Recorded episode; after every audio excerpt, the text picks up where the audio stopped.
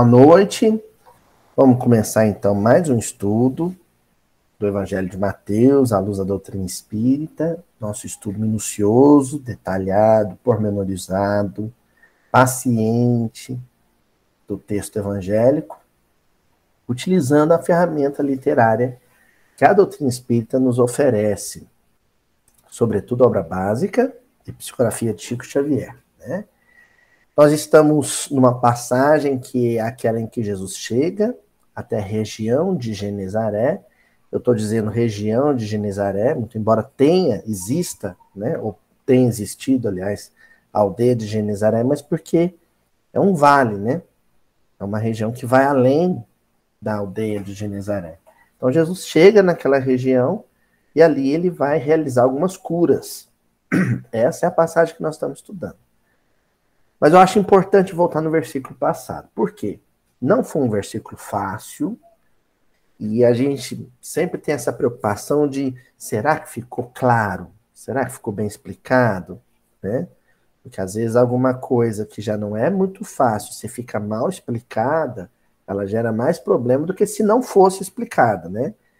Mas por sorte aqui nós temos um, contínuo, né? Uma série, né? O Mildinho é uma série do YouTube. Então, é, o, o, que a gente recomenda é que as pessoas sigam os próximos capítulos, né? Então, quem assistiu o episódio anterior e hoje vai estar assistindo esse, vai ter a chance de um, uma reprise, né? um, um, um revival assim do, do, dos tópicos centrais do, do versículo anterior. E do que, que eu estou falando? No versículo anterior, o evangelista dá notícia de que Jesus, com os discípulos, depois de cruzarem o, o, o lago, eles chegam até a terra de Genezaré. Né? E o que, que eu expliquei e que foi a base para um entendimento assim profundo sobre a, a queda de Judas, a queda espiritual de Judas naquele período, e a queda de muitos outros que tropeçam no mesmo, no mesmo escolho, né, no mesmo pedregulho. A terra de Genezaré é uma região muito fértil, muito próspera, com um clima muito agradável, com uma vegetação abundante, com um solo muito rico, praias, né? Porque normalmente as praias do Lago de Genezaré são cheias de pedra, né? Mas ali há uma praia mais bonita. Bom, o Éder Luci, conheceram lá também, sabe o que eu tô falando, né? Então fica entre a cidade de Magdala e a cidade de Cafarnaum. A aldeia de Magdala e a aldeia de Cafarnaum. A região ali entre essas duas aldeias é o que o versículo anterior está chamando de terra de Genezaré. O que é que eu fiz? Eu peguei o nome Genezaré e traduzi ele. Então, Genezaré quer dizer jardim de Azor, ou seja, o nome da aldeia está fazendo referência a uma outra cidade que fica numa região mais montanhosa, mais alta, né? e que se chama Azor. É a grande cidade ali daquele, daquela região, do noroeste do lago, né? É a metrópole de Azor, uma metrópole murada, uma metrópole milenar, uma metrópole que é anterior, bem anterior ao século I, né? Uma metrópole que é mencionada no Velho Testamento. Então, as pessoas que viviam em Azor, elas consumiam muito as iguarias, os peixes, os legumes, os vegetais, né, as frutas que vinham da região de Genezaré. Por isso que Genezaré era chamada de Jardim de Azor. Até aí tá claro, né, gente? O que eu cuidei foi de destacar que Azor também era conhecida como Keriot. Ela também era conhecida como Keriot. E possivelmente, bem possivelmente, é justamente a cidade onde vivia e trabalhava um dos discípulos de Jesus, Judas. Ish, homem, né? Cariota, o homem de Cariota, ou Queriota um homem de Azor. Azor e Queriota é a mesma coisa. Tá certo? Então, a gente fez uma uma analogia, né?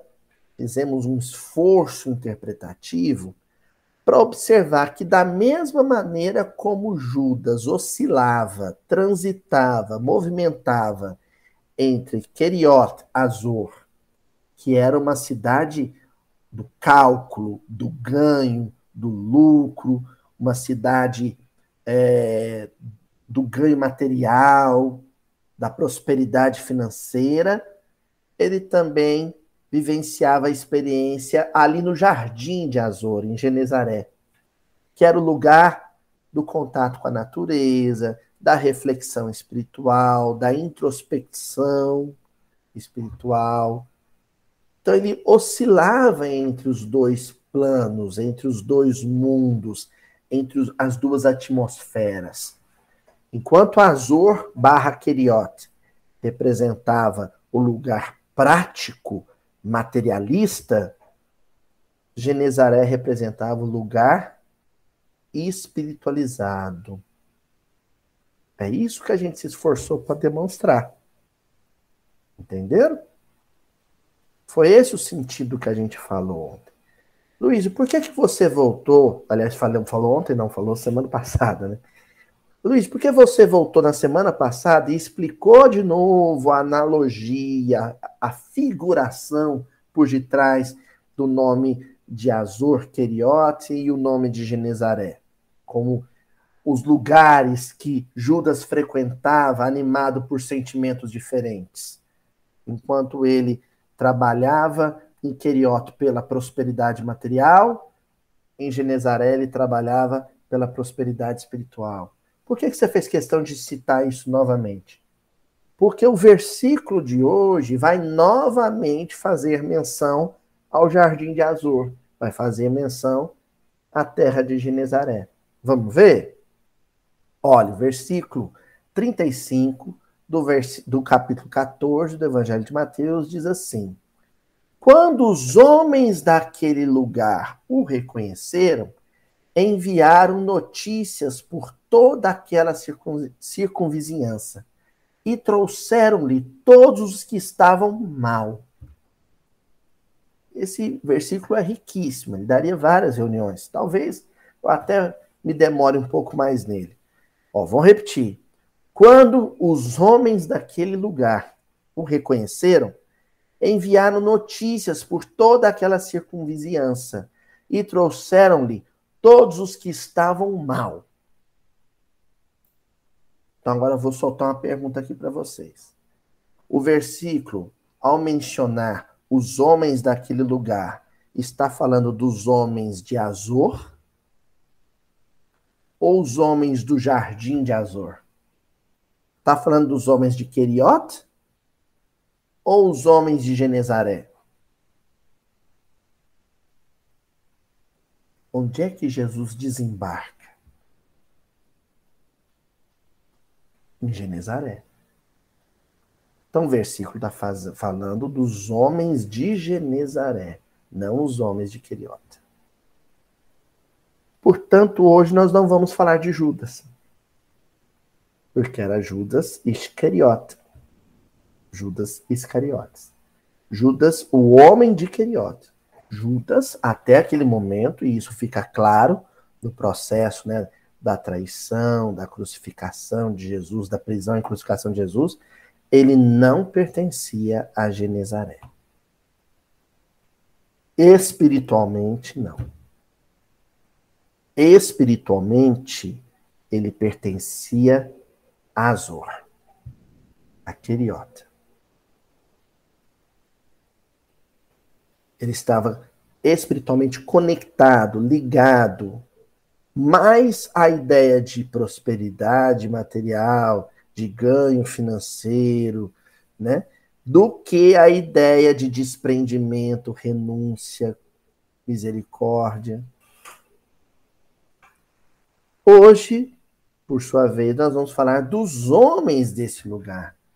Nós vamos falar de corações que estão espiritualmente ligados a Genezaré, estão espiritualmente ligados ao Jardim de Azor, que estão espiritualmente ligados ao ideal do cristianismo nascente, do cristianismo da primeira hora.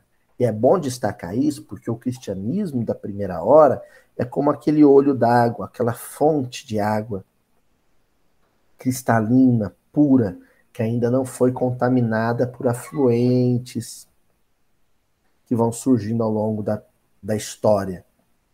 Né?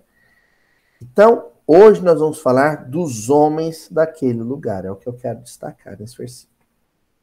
Eles reconhecem Jesus e reconhecem Jesus não só porque o enxergam, mas porque com Jesus possuem vínculo. Porque com Jesus eles mantêm conexão. O reconhecimento de um espírito a respeito da qualidade vibratória do outro se dá só quando ambos vibram numa sintonia pelo menos parecida. É claro que ninguém na Terra vibrava no mesmo patamar de Jesus. Então, esse reconhecer Jesus é porque eles vibravam também numa faixa de sintonia que exaltava o bem. O reconhecimento de Jesus se dá nesse sentido. E em seguida, a primeira providência é uma providência altruísta. Eles não reconhecem Jesus e vão cortejar Jesus, simplesmente adorar Jesus. A semelhança que, inclusive, alguns discípulos fizeram no, no, na embarcação. Eles têm uma postura muito mais parecida com aquela de Pedro, de se movimentar em nome de Jesus. Só que eles fazem isso buscando pessoas que necessitavam. O que atesta a procedência espiritual destes homens. Olha a preocupação deles. Trazer até Jesus pessoas que estavam mal, pessoas que estavam enfermas, pessoas que estavam em desorientação, em perturbação, melancólicas, perdidas, doentes, famintas. Eles vão em busca destes. E não trazem arrastando, o que atesta ainda mais a maturidade espiritual desses homens. Eles não trazem ninguém a laço. Eles simplesmente dão notícia. O nosso estudo da noite de hoje vai ser em cima dessa notícia. Né? Muito embora o que eu tenha destacado seja o, os homens daquele lugar, o que eles fazem é o mais importante: dar notícia. Como é que um homem do jardim de Azor, como é que um homem de Genezaré, como é que um homem cujo o coração vibra com o coração de Jesus, como é que ele dá a notícia de Jesus? Ah, Luiz, eu sei. O seu Valdir agora certamente está pensando, montando um canal no YouTube, né, seu Valdir? E dando palestra sobre o Evangelho. Um, um, um. Ah, se fosse fácil assim. Quem dera fosse fácil assim. Não mesmo. Dar notícia de Jesus, atrair corações para Jesus, é algo muito mais complexo. Exige um esforço muito maior do que simplesmente falar, do que simplesmente escrever. E é o que nós vamos ver hoje. Nós vamos começar com o Evangelho segundo o Espiritismo. No capítulo 20, os trabalhadores da última hora, ó, os trabalhadores da última hora. Lá nas, instruções dos Espíritos, tem uma mensagem de Erasto intitulada Missão dos Espíritas. Esse, é um, esse texto é um clássico, né? Só que eu separei alguns trechinhos dele que estão conectados com o versículo de hoje. Primeiramente, é o trecho que abre a mensagem, né? Quando Erasto diz assim: Ó oh, verdadeiros adeptos do Espiritismo, sois os escolhidos de Deus. Ide e pregai a palavra divina. Até aqui, a gente fica a impressão de que o Erasto está falando para a gente fazer palestra, falando para a gente escrever artigo, falando para a gente escrever livro, falando para a gente gravar podcast, falando para a gente gravar vídeo. Mas aí ele acrescenta: é chegada a hora em que deveis sacrificar a sua propagação, os vossos hábitos, os vossos trabalhos, as vossas ocupações fúteis. Ai, calma que aí que complica. Primeiro, ele afirma uma coisa. Esse movimento de noticiar Jesus, esse movimento de dar a boa nova, de dar a boa notícia àqueles que mais precisam dela, é um movimento sacrificial. Sacro ofício.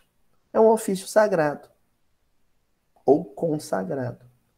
Não é um trabalho qualquer, é um trabalho santo, é um trabalho separado, é um trabalho distinto. Então, gente, a gente não pode noticiar Jesus, dar notícia de Jesus com a, o, mesma, o mesmo impulso, a mesma aptidão, o mesmo ânimo com que a gente, de repente, vende roupa na loja, ou dá uma aula na, na faculdade, ou elabora um projeto de engenharia. Não podemos, porque este é um sacro ofício. É um ofício sagrado. Tá certo? E aí a gente continua dizendo: sacrificar a sua propagação, os vossos hábitos. Já isso já é difícil demais. Certos hábitos nossos são incompatíveis com o esforço de pregar em nome de Jesus.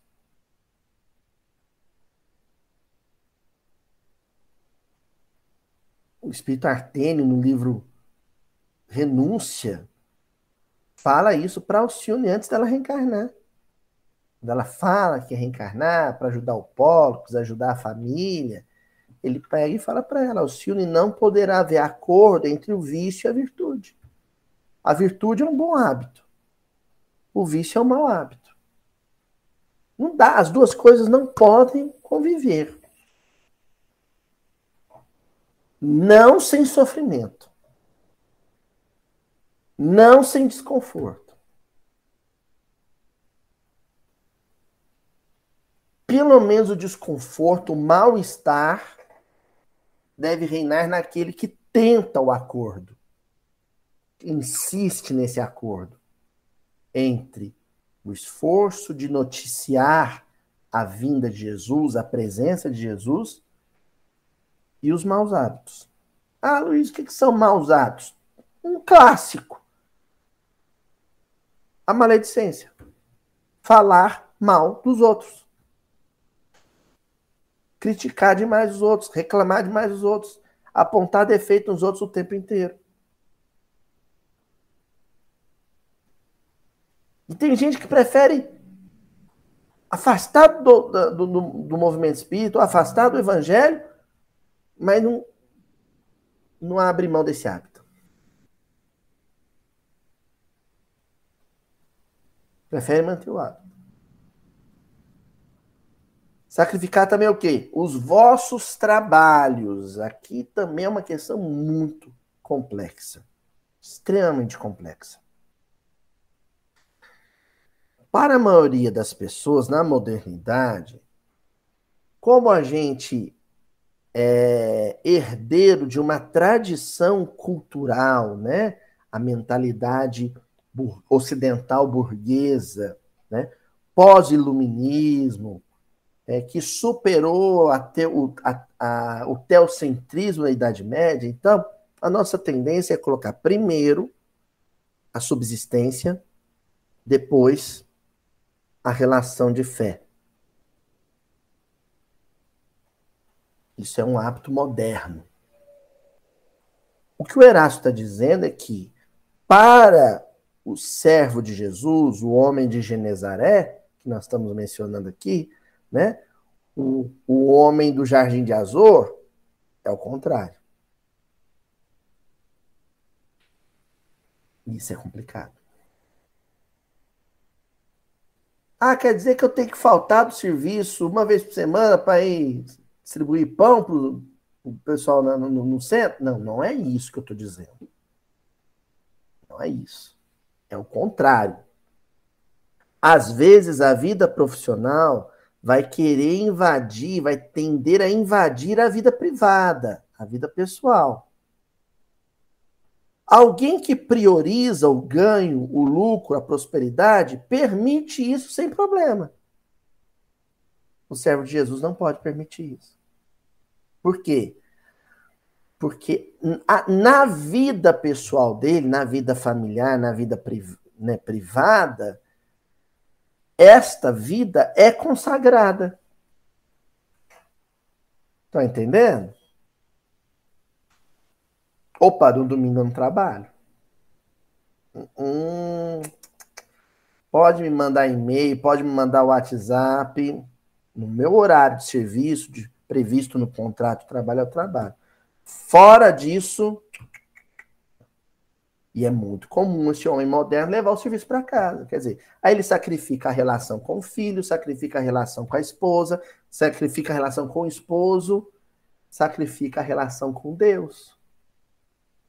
E o Erasto está falando, ó, se você for um, uma pessoa ordinária, né, no sentido de comum, vulgar, do povo, da multidão, da turba, você vai fazer isso mesmo sem, sem, sem remorso. Agora, se você ter, assumiu esse compromisso de atrair para Jesus quem mais necessita, essa confusão entre vida privada e vida profissional ela não pode acontecer, porque, porque ela pode causar prejuízo a esse trabalho seu. Entendeu? É o eu de fé cristão que tem que iluminar o meu eu profissional. Não o eu profissional prejudicar obscurecer o meu eu cristão. Pode ser o contrário. E ele encerra essa frase dizendo também sacrificar as vossas ocupações fúteis. Agora ele não está falando mais de profissão. Está falando de ociosidade, de ocupações fúteis. Eu até poderia adiantar o serviço para vocês e dar uma lista aqui do que seriam ocupações fúteis, mas não sei se eu vou fazer isso, não. Acho que eu vou deixar isso, como uma tarefinha consciencial para cada um. Eu posso falar da, das minhas, ocupação fútil, fútil, uh, ir na porta de casa conversar com o vizinho falando mal do outro vizinho. De tempo. Ficar no WhatsApp batendo boca com o primo, que é de outra agremiação política. Tem outra preferência política ficar no, no Facebook bisbilhotando a, a, vida pessoal do artista. Isso é ocupação fútil. Entendeu? Brigar com um companheiro de centro sobre quem que o Chico foi na última encarnação. Isso é ocupação fútil. Se o Emmanuel está reencarnado ou não está. Isso é ocupação fútil. Entendeu? Então, o Erasto está sendo claro. Para você exercer essa função que os homens do versículo exerceram, você tem que sacrificar maus hábitos, tem que sacrificar, às vezes, a, a prosperidade material, tem que sacrificar as ocupações fúteis. Certo? Aí o Erasto continua em outro parágrafo pregareis o desinteresse aos ávaros, a abstinência aos dissolutos, a mansidão aos tiranos domésticos, como aos déspotas. Pausa. Então vamos lá. Agora nós vamos falar direitinho o que é esse pregar, que não é falar. Pregarei desinteresse aos ávaros. Como é que eu prego desinteresse ao avarento? Não sendo avarento.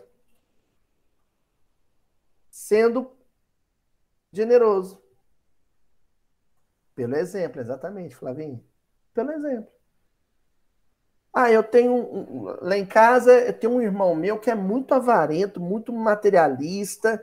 Ele, sabe, mão fechada, não, não faz graça para ninguém, não sabe dar um pedaço de pão para um faminto na rua.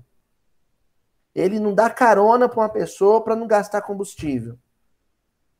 Como é que eu vou pregar o desinteresse, o desprendimento para esse meu familiar? Sendo o oposto dele. Não é falando, é sendo o oposto dele. Sendo generoso, sendo altruísta, não fazendo conta de, sabe, de migalha. Como é que eu vou pregar abstinência aos dissolutos? Tem um, um amigo meu lá no serviço, mas ele é, sabe, tudo dele em excesso. Ele se excede em tudo, excede na bebida, excede na, no lazer, ele se excede. Então eu vou ser, em relação a ele, um antídoto. Se a relação dele com o prazer é tóxica, é venenosa, eu preciso ser o antídoto disso. O soro. Como? Com uma vida sóbria. Impondo a mim mesmo alguns limites, algumas regras, algumas normas de boa conduta. Como é que eu vou ser pregar a mansidão ao tirano e ao déspota? Falando que ele precisa ser manso, que ele precisa ser calmo, que ele precisa ser dócil, que ele precisa ser amoroso? Não. Sendo dócil, amoroso. Públio Lentulus era um tirano doméstico. Como é que a Lívia pregou a mansidão para ele? Sendo uma esposa dócil, amável, carinhosa, mansa, pacífica.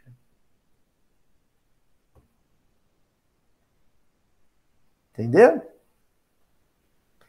E aí o Erasto continua dizendo assim: palavras perdidas eu sei, mas não importa Face mister, regueis com os vossos suores o terreno onde tendes de semear. Opa, aqui ele já começa a dar a dica.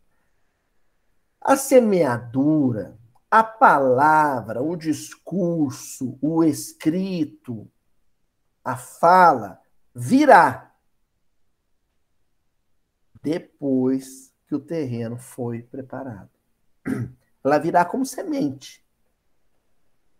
Agora, se você joga semente num solo que não foi amainado, que não foi arado, que não foi irrigado, a semente não vinga. É isso que a gente tem que entender no movimento espírita.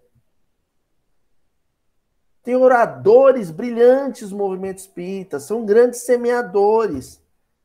Tá, mas e o solo que vai receber a semente? Ele foi preparado pela ação, pela vida, pela existência de quem vai falar?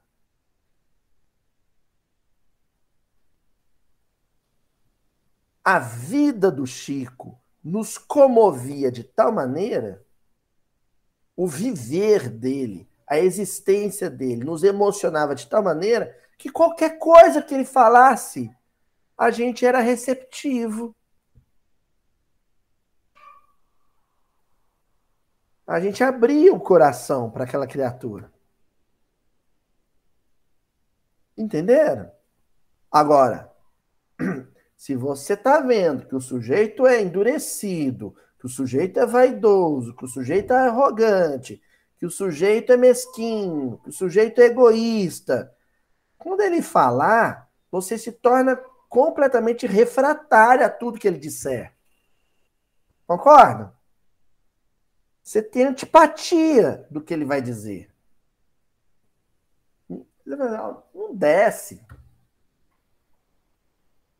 Eu não consigo levar a sério o que ele fala, porque o jeito que ele vive me incomoda. Tá entendendo? E isso, gente, eu queria dar um destaque muito especial para a relação pais e filhos. O pai pode dar a orientação verbal mais correta que existe. Mas se a vida dele não tiver sensibilizado o filho antes da palavra, esse filho vai ser refratário àquilo que o pai disser. O máximo que pode acontecer é ele fazer escondido. Para não incomodar o pai ou por medo das consequências. Mas ele não vai fazer, ele não vai imitar o pai. Ele não vai reproduzir o comportamento do pai. Porque o comportamento do pai é infeliz. Ó, aqui, ó, comentário interessante da Dona Tatiana, né? A Renata, imagina, é a Renata Borges, Dona Tatiana. É a Renata. A Renata diz que a gente tem que ser evangelizador 24 horas por dia. Exatamente. Ó, Dona Tatiana, por exemplo, ela trabalha com criança. Ela volta e meia ela vai encontrar com uma criança evangelizando né, na rua, no, no cotidiano. E é preciso que a relação da criança com o evangelizador seja também uma relação de admiração. Que essa criança admire a maneira como aquele evangelizador vive, né?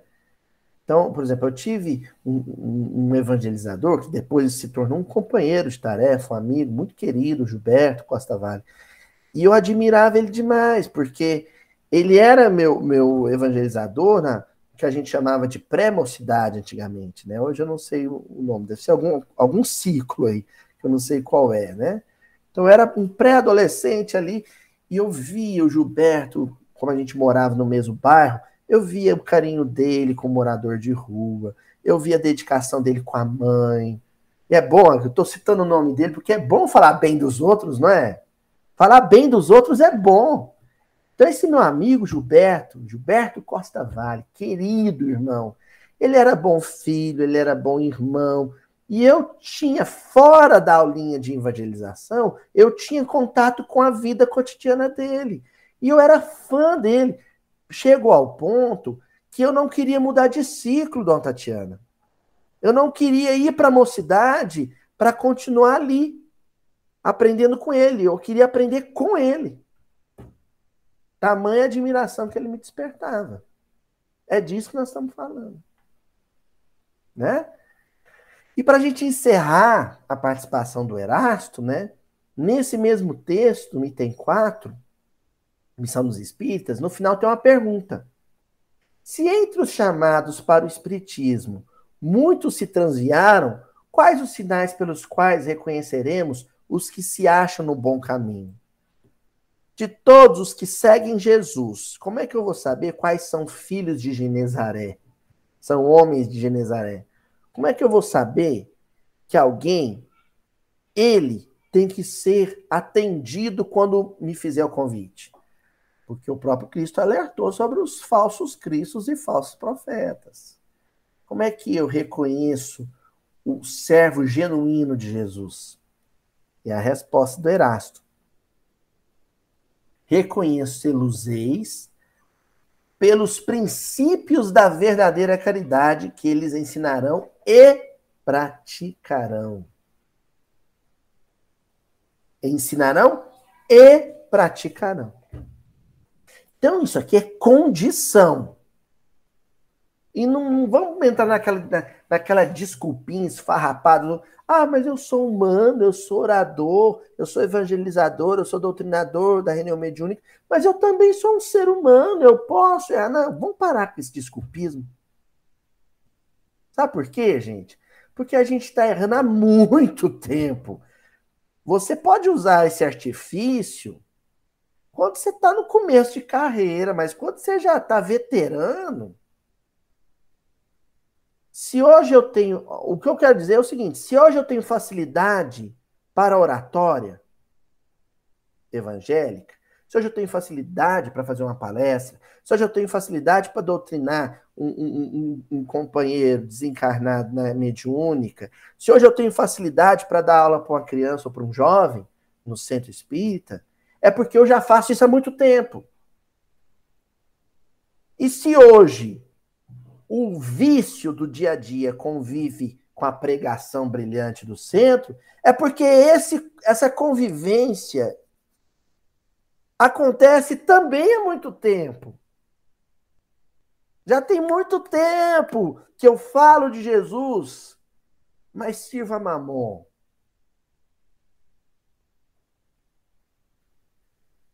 Então não dá mais. 2022, 2023, 2024 é o fim da linha. Sabe? É o fundo do poço. Não dá para descer mais. É preciso uma tomada de atitude. Eu tenho pensado seriamente sobre isso. Eu, eu me sinto profundamente incomodado com algumas atitudes minhas. E tenho falado, gente, não tem condição mais, não dá mais. Até porque eu cheguei no ponto, gente, e aí, eu não sei se a gente acha isso ruim ou acha isso bom, né? Eu, eu trabalho com, com ensino à distância também, e aí eu tô lá atendendo um aluno, né? E de repente esse aluno pega e fala para mim assim: Olha só, Djalma. Ele fala para mim assim: Ó, oh, professor, tá, eu, eu, eu tô entrando aqui no, no, no chat aqui para tirar uma dúvida com o senhor, mas eu queria aproveitar para dizer que eu acompanho as palestras do senhor, do, do Mildinho, e que eu gosto muito. Queria agradecer ao senhor. Eu... A casa caiu! E agora, Sueli? eu tô lá no trabalho e tem um que assiste o Mildinho. E aí? E se eu trato mal? Às vezes eu trato mal. Acontece de eu tratar mal o aluno. Não cola eu falar, ah, porque são dois Aloísios. Um Aloísio da profissão, o outro é o do Milton. Não é. Não é. Para esse moço que me reconheceu lá na videoaula, lá na, na, na, na educação à distância, o Aloísio do Mildin e o, e o do, da, da universidade é o mesmo.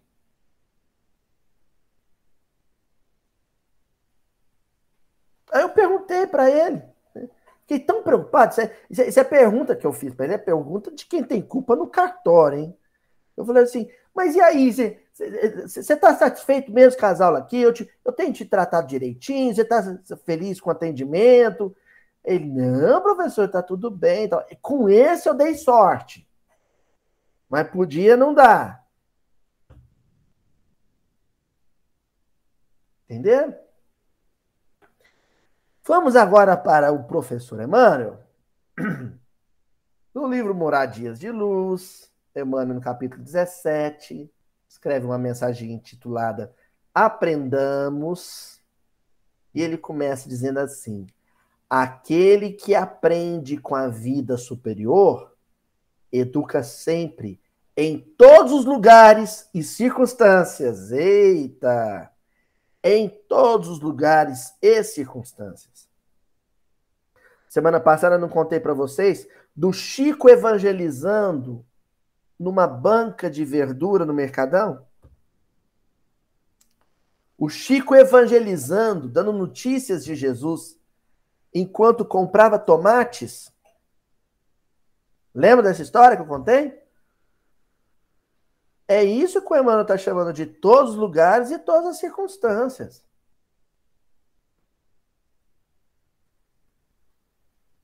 É evangelizar na fila do banco. Ó, eu tô numa cruzada pessoal agora, porque fruto um pouco de remorso. Durante dois anos, na pandemia, assim como muitos de vocês, eu usufruí desses aplicativos que entrega fast food, que entrega alimentos, né? Pega refeição em casa, né? Vários, alguns mais famosos, outros menos. E aí, Esses dias aí para trás, eu assisti uma entrevista de um rapaz que tem organizado um movimento de reivindicação de direitos trabalhistas junto a esses aplicativos. O nome dele é Paulo Lima, ele é conhecido como Paulo Galo. Ele fez umas coisas feias, eu até discordo, né? Ele, alguns métodos dele eu, eu, não concordo, não, né? Ele é aquele rapaz que pôs fogo no, na estátua do, do Borba Gato tal, isso eu não achei legal, não.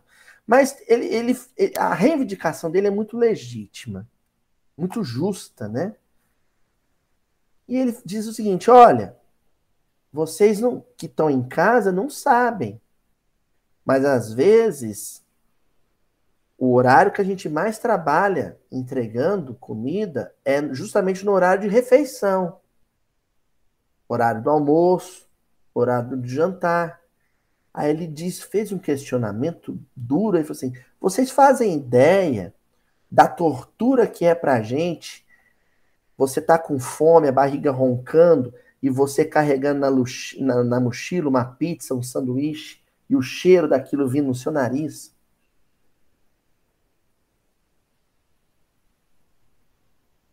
O entregador de aplicativo, gente entregando na chuva. Às vezes agora vai entrar o inverno, um vento frio, de moto, sofrendo acidente, a moto fura o pneu, aí eu reclamo, vou lá e reclamo dele, que ele está atrasado. Sabe aquele moço que chega às vezes respirando ofegante na minha porta, fala, desculpa moço o atraso, sabe ele?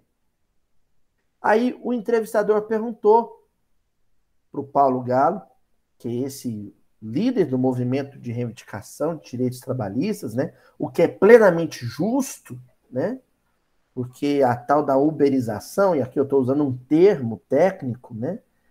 Que é essa forma de, de trabalho em que você tem a ideia de que você é um microempresário, quando na verdade você é uma mão de obra a ser explorada, né? E explorada de forma cruel. Porque não tem direito trabalhista nenhum. Você machucar você vai para a cama do hospital e vai ter que ficar sem ganhar.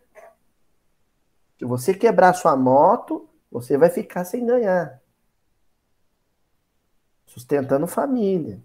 Então, o entrevistador perguntou para ele assim: Paulo, e o que, que a gente pode fazer na luta de para ajudar a luta de vocês? O que que nós que estamos assistindo a entrevista, acompanhamos as reivindicações de vocês, entregadores, né, motor, motoqueiros, entregadores de, de, de, fast food, coisa e tal. O que, que a gente pode fazer para ajudar vocês? Sabe o que ele respondeu, gente? Oferece um copo d'água para gente.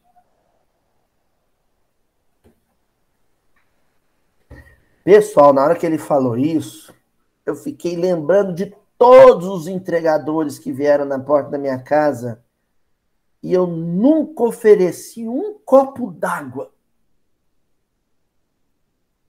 Pelo contrário, com medo do Covid, eu ficava sem metros dele.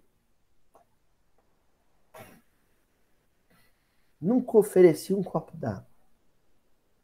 Nunca ofereci uma fatia de pizza. Moço, o senhor está com fome? Pega, pega uma fatia de pizza aí pro senhor. Não, não, eu tô, tô no horário de serviço. Não, só vai, você vai comendo. Aqui, ó, até che chegar ali na moto, até subir na moto, vai comendo. Uma fatia, pelo menos, vai. Toma uma fatia de pizza em mim. Pega aqui, ó. Aí você abre, porque eu, eu aprendi, sou de família árabe, né? E eu aprendi com a minha família que é assim. O árabe, ele nunca pergunta se o outro quer. Meu avô falava, ó, quem pergunta se o outro aceita é porque não quer dar. Você já pega e põe na mão, viu, gente? Casa de árabe é assim. Você pega já serve. Então, o entregador do, entregou a pizza, você já abre a pizza e fala, toma aqui, meu filho, toma essa fatia de pizza. Come, vai, vai, come, come, come aí, vai. Tá com fome, sim. Come. Sabe qual é o nome disso? A evangelização acontecendo em qualquer circunstância, em qualquer lugar. Na porta da minha casa, enquanto eu recebo um fast food que eu, que eu pedi.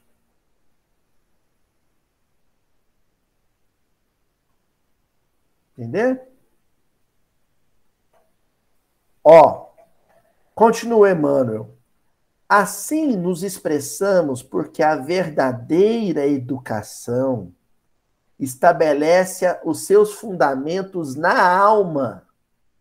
Somente quando a alma desperta para a grandeza da criação e algo pergunta acerca dos seus próprios destinos. Eita, esse versículo de hoje, em que os homens da terra de Genezaré saem para buscar pessoas que estavam mal, é um versículo que trata de um processo educativo. Educação. Como assim, Luiz? O trabalho principal do educador é provocar questionamentos. Tanto é que a maiêutica socrática basicamente era fundamentada em fazer perguntas. Sócrates fazia perguntas para os seus discípulos. Porque a intenção dele não era dar respostas, é provocar questionamentos, reflexões nos discípulos. Quando eu tenho uma atitude generosa com alguém, eu imprimo, eu aciono, aliás, eu aciono na intimidade desse alguém uma ebulição em forma de questionamento e reflexão. Na hora que aquele moço que estava zangado, magoado, rancoroso por causa da, da senhora que maltratou ele na última casa, na hora que ele chega na minha casa, eu abro o portão para ele, ofereço um copo d'água e peço para ele pegar uma fatia de pizza, esse moço vai ficar o resto da semana pensando no que eu fiz. Ele vai perder o sono pensando no que eu fiz.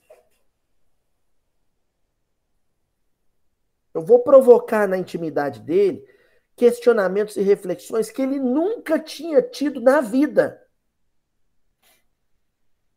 Entenderam? Porque é isso que o irmão está falando. E ele acrescenta, ó.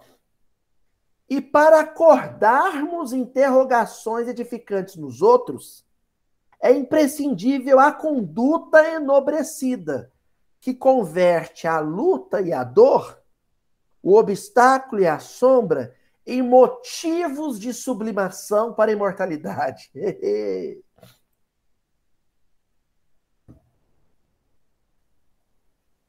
Eu tenho feito essa reflexão do motorista de, de aplicativo, né? Aliás, esse episódio vai ser conhecido como aquele do, do dos motoristas de aplicativo.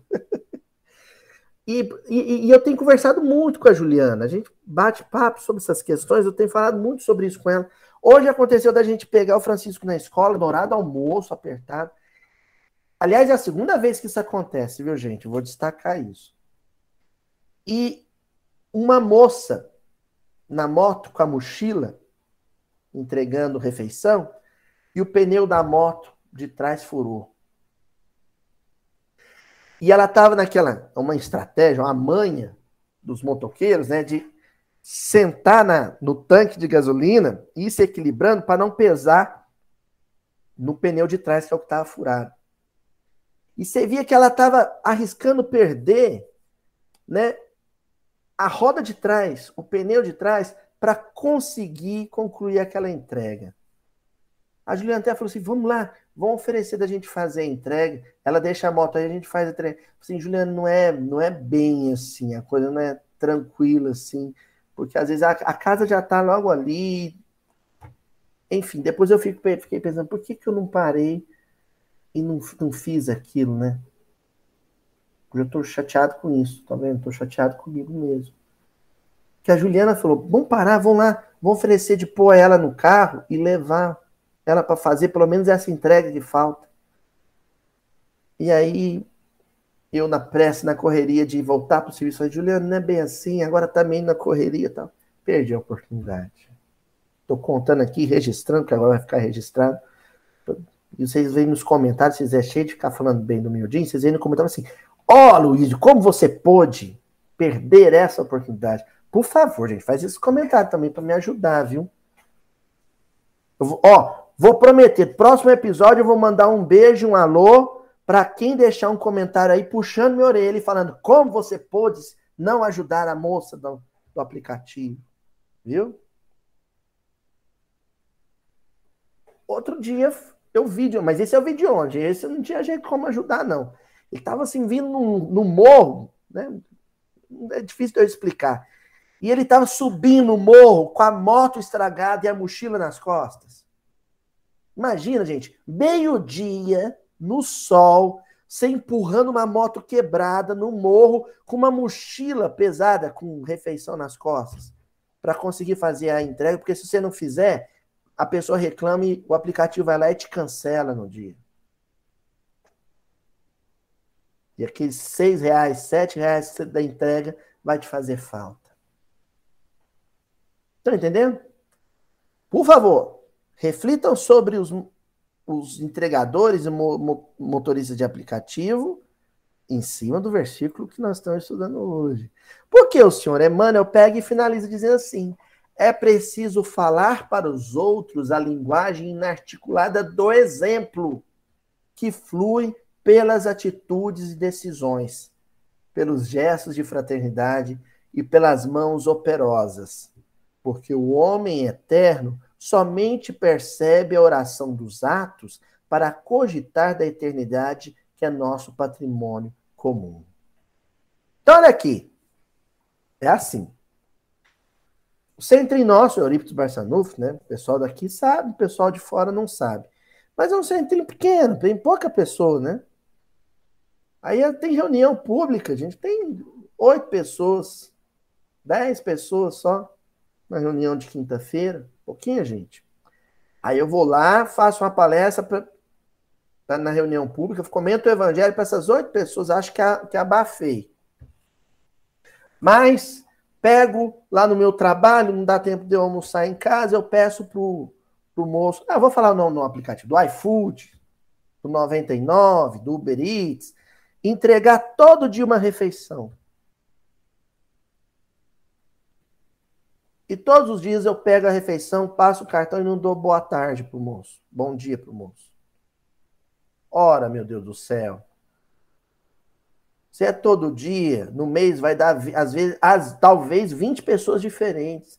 Eu tive a oportunidade de pregar para o evangelho em forma de gentileza para 20 entregadores diferentes. Mas me contentei em falar de Jesus para 10 numa reunião do centro. Entendeu? Perdi a oportunidade de falar para o moço, entregador. Mas pelo amor de Deus, também não é para ficar pregando para o moço do iFood, não, que ele tem. Tá, ele vive no corre, como diz a gíria, né? Ele tá no corre. Né? Vem cá, meu irmão, vamos falar de André Luiz. Come uma pizza aqui comigo. Eu quero te falar sobre o nosso lar, sobre a vida no mundo espiritual. Não é isso, não. Isso é, isso é um proselitismo barato, não é isso que nós estamos falando. Estou falando de sorrir. Simples assim. Abrir o portão de casa sorrindo.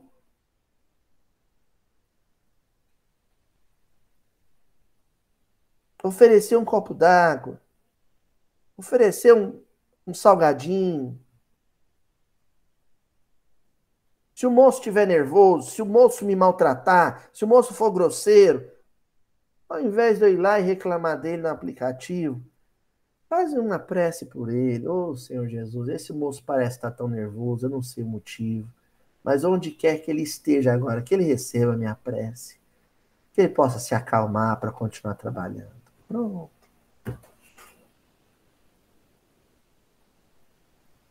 Ó, a dona Tatiana, dá nota alta mesmo quando o moço for mal educado, Tatiana? Tá, pode ser, mas a prece ainda não. Né, tá valendo. Só dar nota alta não adianta, não. Tem que dar nota alta, então, e fazer uma prece. Essa nota alta, gente, que a dona Tatiana está dizendo, é dar uma oportunidade. Dá uma oportunidade, ele vai ver lá, nossa, aquela casa lá me deu uma nota alta, olha, eu não, não tratei a pessoa bem provoquei um questionamento nele. A minha nota alta foi um gesto educativo. A minha nota baixa talvez fosse simplesmente um gesto de punição. Pergunto: o evangelho é um instrumento de punição ou de educação? Não é? E avançamos agora com o livro Fonte Viva, também Emmanuel, capítulo 116, Ir e Ensinar. Portanto, ide e ensinai. Jesus, Mateus 28, 19. Olha que isso Jesus falou para os discípulos, hein? A turma ali da região de Genezaré, Jesus nem precisou pedir. Eles já saíram espontaneamente. Voltaram lá com um, um, um obsidiado, um, um cego, uma viúva faminta. Jesus nem pediu. Partiu espontaneamente deles.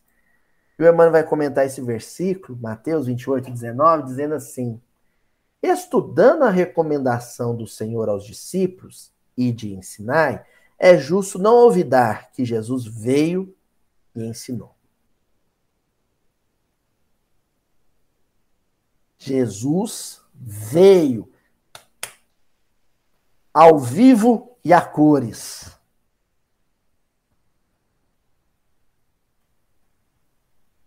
Isso é muito importante o envolvimento afetivo com o educando, eu vou chamar de educando, este que vai conhecer o Evangelho, é muito importante. O olho no olho, sabe? Quando eu chegar na minha casa espírita e tiver uma pessoa nova que nunca foi na casa espírita, sentada num, num banco lá, né? Agora os centros estão voltando ao presencial, tá?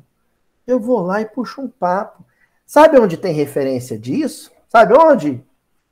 Éder, Luci, seu Valdir, Flavinha, Paulo e Estevão. A espiritualidade fechou a matraca do, do Paulo, passou o zíper, fechou a matraca dele, ele ficou sem con condição de pregar para ele aprender a fazer uma coisa que ele nunca tinha feito. Conversar informalmente e afetuosamente com a turminha do último banco. Sabe quem é a turminha do último banco? É o que está chegando pela primeira vez. Depois, ele fazia esse trabalho de, vamos dizer assim, esse trabalho de, do tete a tete com tanta competência que a turma ia lá para a banquinha, a barraquinha dele onde ele era tecelão, para continuar a falar do evangelho. Ficava lá o Paulo trabalhando, tecendo, né? Com, com o tear dele, trançando o fio, tramando o fio. E o sujeito do lado, mas seu Paulo, o que, que o senhor acha? Eu estou querendo, não sei se eu perdoo meu irmão. E o Paulo falando, ah, mas Jesus dizia que o perdão é importante, meu amigo. Evangelizando no dia a dia. E o Emmanuel acrescenta: poderia ter falado brilhantemente, esclarecendo como fazer. Preferiu, contudo, para ensinar com segurança e proveito, vir aos homens e viver com eles, para mostrar-lhes como viver no rumo da perfeição. Como é que Jesus ia ensinar os homens a como viver se ele não vivesse debaixo do nariz dos homens? Como é que eu ensino alguém a viver se eu não viver diante dessa pessoa, perto dessa pessoa? Como? Eu tenho que viver. É, a Flavinha está falando aí, do, comentando aqui no, no, no, no chat, é que o Chico, meu filho, cresceu. Ela tá vendo ali no videozinho. Quer dia eu vou mostrar o Chico para vocês. Que ele cresceu. E agora tá a fase mais complicada, sabe por quê, Flavinho? Ele tá observador, repetindo tudo que a gente fala, repetindo tudo que a gente faz. O Chico tá um perigo. Tudo que você fala, conversa de carro, ele tá lá na cadeirinha dele, no banco de trás, com a Juju e a Juju conversando. É um pouquinho, ele entra no meio da conversa, acredita? e dá o palpite dele. E tudo que eu faço, ele dá, uma, dá um jeito de imitar. A nossa relação com o outro, com o vizinho, com o colega de trabalho, com o familiar, é uma relação pautada nessa imitação por simpatia. É só isso que muda em relação ao Chico, né? Se o que eu fizer desagradar, ele não vai imitar. Mas se o que eu fizer agradar, ele vai imitar. Ele vai reproduzir. Porque foi bom.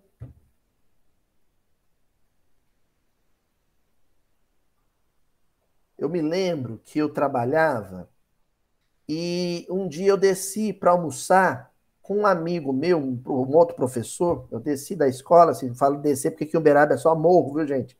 Então, quando você fala descer, é ir para o centro da cidade, né? E aí eu desci para almoçar com ele num restaurante desses self-services, assim. E aí a gente foi, se serviu, ele, e ele era evangélico. E a gente sentou para comer. Na hora que eu já peguei o garfo, a faca e fui atacar meu bifão, que eu olhei para frente, ele estava assim. Não, não vou dizer que ele estava assim, agora que eu vou me corrigir, porque assim é espírita, né? Ele estava assim. Rezando. Eu não sabia se eu largava o garfo, se eu continuava comendo, se eu parava para rezar também. Eu fiquei ali imóvel, e foi ali que eu descobri, Djalma, que eu não tinha o hábito de rezar na hora da refeição. Eu atacava a comida sem agradecer. Esse irmão evangélico me ensinou isso. Aí ele falou amém e foi comer. Eu amém e fui comer também. No mesmo dia eu cheguei em casa, morava com a minha mãe ainda. Falei, mãe, a gente não reza para comer, né? E contei a vergonha que eu tinha passado. E aí a gente começou, né, mãe? O hábito de fazer uma oração na hora, por mais que eu estivesse correndo, oração na hora da refeição. É um bom gesto que eu quis imitar. Ele não me falou, ele não me recomendou, ele não me deu ordem. Ele não disse, olha, comece a rezar na sua casa. Não, ele não disse, ele simplesmente fez. Ele simplesmente foi ele mesmo. Porque aquilo é o que ele fazia sozinho. É o que ele fazia na casa dele. Mas foi um gesto tão bonito, me emocionou de tal maneira, que eu decidi reproduzir. Certo? Para a gente aí encaminhando aí para a reta final, né? O Emmanuel e diz assim, nesse mesmo texto: se te propões esse modo a cooperar com o evangelho, recorda que não basta falar, aconselhar, informar. Ide e ensinai na palavra do Cristo. Quer dizer, ide e exemplificai para que os outros aprendam como é preciso fazer. Quando Jesus diz e de ensinar é muito cômodo, sabe? É de uma malandragem, sabe? A gente é muito malandro, né? Ou Jesus dizer, e de ensinar, ah, ide e fazer uma palestra, ide e montar um site, ide e, e, e escrever um artigo, ou seja, é malandragem, porque a gente pega o fácil.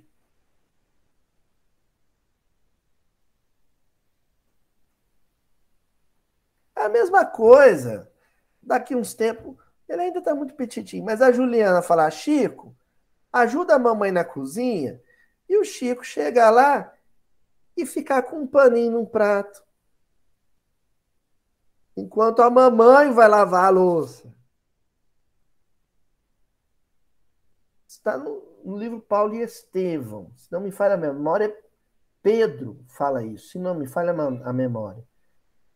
O cristão, o cristão mesmo, ele disputa com o outro a tarefa mais difícil que tiver.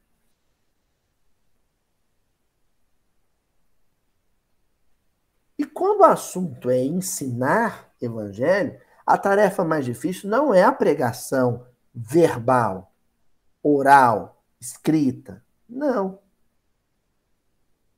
É a pregação vivencial. Essa, o povo foge dela.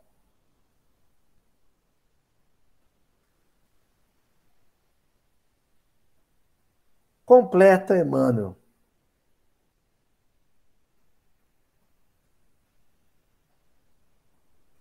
Falou-nos do eterno Pai e revelou-nos com o seu sacrifício a justa maneira de buscá-lo. Jesus falou-nos de Deus, mas ensinou a buscar Deus buscando Deus.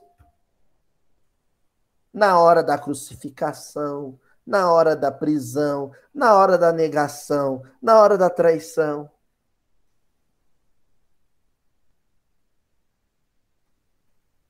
Uma coisa é eu dizer para alguém: o espírito é imortal.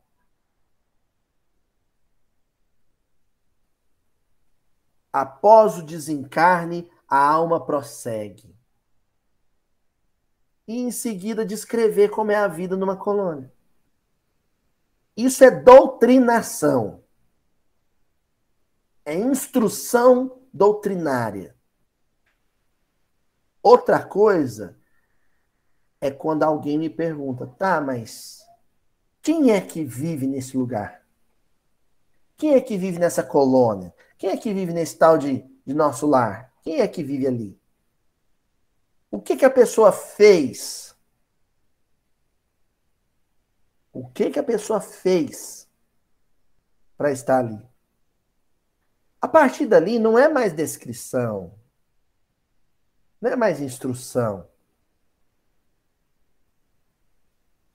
Ali é vida. Eu vou viver.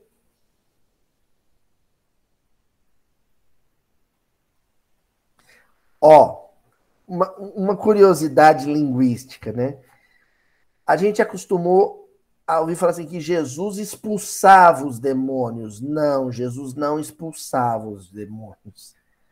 O famoso arreda-te, Satanás, é um, um equívoco de tradução grave em função de um falso, vamos dizer, um falso cognato entre o hebraico e, e a, a, língua materna, o latim e o português. Porque, na verdade, heret satan quer dizer aproxime-se. É o contrário. a gente pensa que Jesus estava falando assim, arreda aqui, vai, né? Arreda-te. Ele está dizendo arreret. Ele não está dizendo vai embora. Ele está dizendo vem cá. Olha a diferença. Vem cá ficar perto de mim para ver como eu vivo.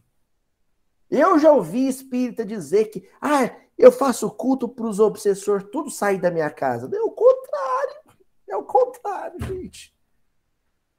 A gente na prece tem que pedir assim: Senhor Jesus, se tiver algum espírito em sofrimento, em desajuste, em desequilíbrio, permita, Senhor, que ele permaneça junto de mim, comigo, próximo de mim. Para que ele acompanhe o meu dia a dia, para que ele veja a minha luta, o meu esforço em ser melhor. E que a minha luta, o meu esforço, a minha tentativa constante de ser melhor possa comovê-lo de alguma maneira. Vou contar uma história aqui do sertão. Essa o Éder não sabe, não que é a história do seu Luizinho. Nem sei se eu já contei aqui no Miudinho. O seu Luizinho, ele é daqui de Santa Maria, a fazenda ali, onde Eurípides conhecia a doutrina espírita. E o líder da comunidade, né, era o seu Mariano da Cunha Júnior, tio de Eurípides. E aí um dia chegaram com a menina amarrada, Éder. A menina toda amarrada porque ela estava sofrendo uma influência espiritual assim grave, assim, tipo legião, sabe? uma entidade difícil, ou várias entidades ali. A menina rosnava, atacava as pessoas, o pai teve que amarrar ela. E levou ela até a porta do seu Mariano da Cunha Júnior, seu Mariano, promover aquilo que no espiritismo caipira aqui da região chamaria de o desendemoniamento da menina, né? Como muitos foram levados nessa condição até a presença de Jesus. Acontece que o, o seu Mariano estava de saída para um parto, que ele, ele era parteiro, né? E não podia atender a menina ali porque era uma urgência o parto. Então, o que, que ele fez? Ele pediu para a esposa dele chamar o seu Luizinho.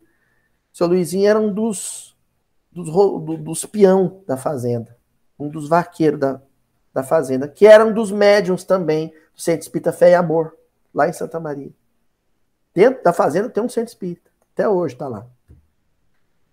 E aí, buscaram o seu Luizinho. O seu Luizinho tinha um chapéuzinho assim, né? Era miudinho, tipo Tonzinho. E aí, o seu Luizinho chegou lá, o seu Mariano falou assim: Luizinho, você vai dar atendimento para essa mocinha, para a família dela, para o espírito que está acompanhando a família. O seu Luizinho, tá bom. Chegou para o pai, a menina rosnando, amarrada, né? Chegou para o pai e falou assim: solta a menina. Não, seu Luizinho, porque ela quebrou nossa casa inteira, porque ela, ela, ela fica fora de si, o demônio está incorporado nela, ela vai machucar alguém. Solta a menina. Aí foram lá e desataram a menina, soltaram a menina. Na hora que soltaram ela, ela incorporada, né? A gente fala incorporada, mas é uma força de expressão, viu, Porque espírito nenhum entra no corpo do outro, não, né? Vocês sabem disso, né? Então ela incorporada, pegou, subiu num pé de pé. Gente, quem conhece um pé de pé sabe tanto que é difícil subir num pé de pé. Os gatos tá lá em cima. A menina unhando a árvore, subiu no pé de pé e todo mundo começou a gritar. Ela vai cair, o espírito quer que ela se joga de lá, ela vai se quebrar toda. Seu Luizinho, na maior serenidade do mundo, chegou perto da árvore, falou: Desce, filha. A menina veio descendo, mansa já, e veio rastejando, rastejando, até chegar no pé do seu Luizinho. Ó. Na hora que ela chegou e deitada, encolhidinha no pé do seu Luizinho, seu Luizinho tirou o chapéu e falou assim: Sai daí, ô coisa ruim, vem aqui para dentro do meu chapéu, ó. A menina caiu em sono profundo. Ele pôs o chapéu na cabeça e entrou para dentro do centro, trancou a porta e foi conversar com esse espírito.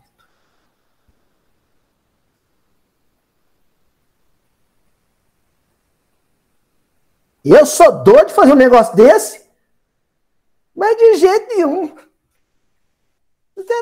Vou chamar o espírito para ficar junto de mim, grudadinho em mim, entrar no centro, espírito trancar as portas. Eu já não, eu não gosto de apagar a luz do centro, começa por aí. Eu tenho medo, nós já apagar a luz do centro, eu ver os espíritos. Eu, vocês já repararam lá no salão? Eu sempre sou. Outro fecha, tia Adriana normalmente que fecha, eu saio correndo. Pois o seu Luizinho, o que, que ele fez? Ele não falou, vai embora daqui ou coisa ruim. Ele falou assim: vem cá, meu filho o jeitão dele, ele falou assim: vem cá, vamos ali no centro conversar comigo. Quer dizer, aquela entidade passou a conviver com o seu Luizinho nos dias seguintes, grudadinho nele. Mas vendo ele ser um bom pai, sendo ele bom filho, sendo ele bom esposo, bom trabalhador, bom amigo de seus amigos.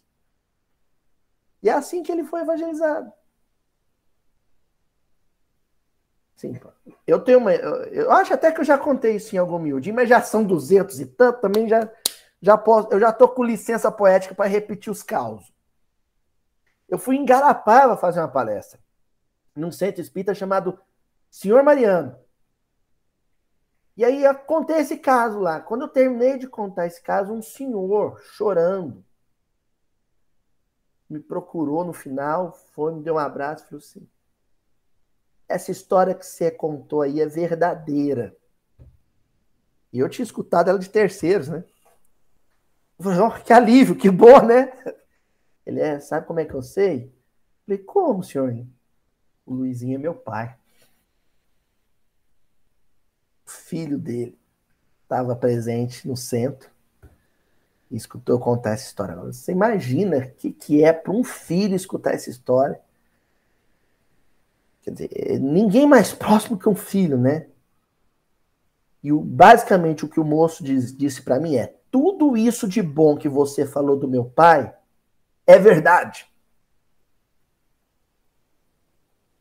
Gente, se um dia o Chico falar isso de mim para alguém, ai, eu vou ficar mais chato que eu já sou. Imagina um filho falar, ó, tudo de bom que você falou do meu pai é verdade. É isso que nós estudamos hoje. É esse povo da terra de Genezaré, esse povo do jardim de, de Azor, essa gente que reconhece a presença de Jesus e sai pregando sem palavras e atraindo para Jesus quem sofre. Tá bom? Até a semana que vem, gente. Fique com Deus.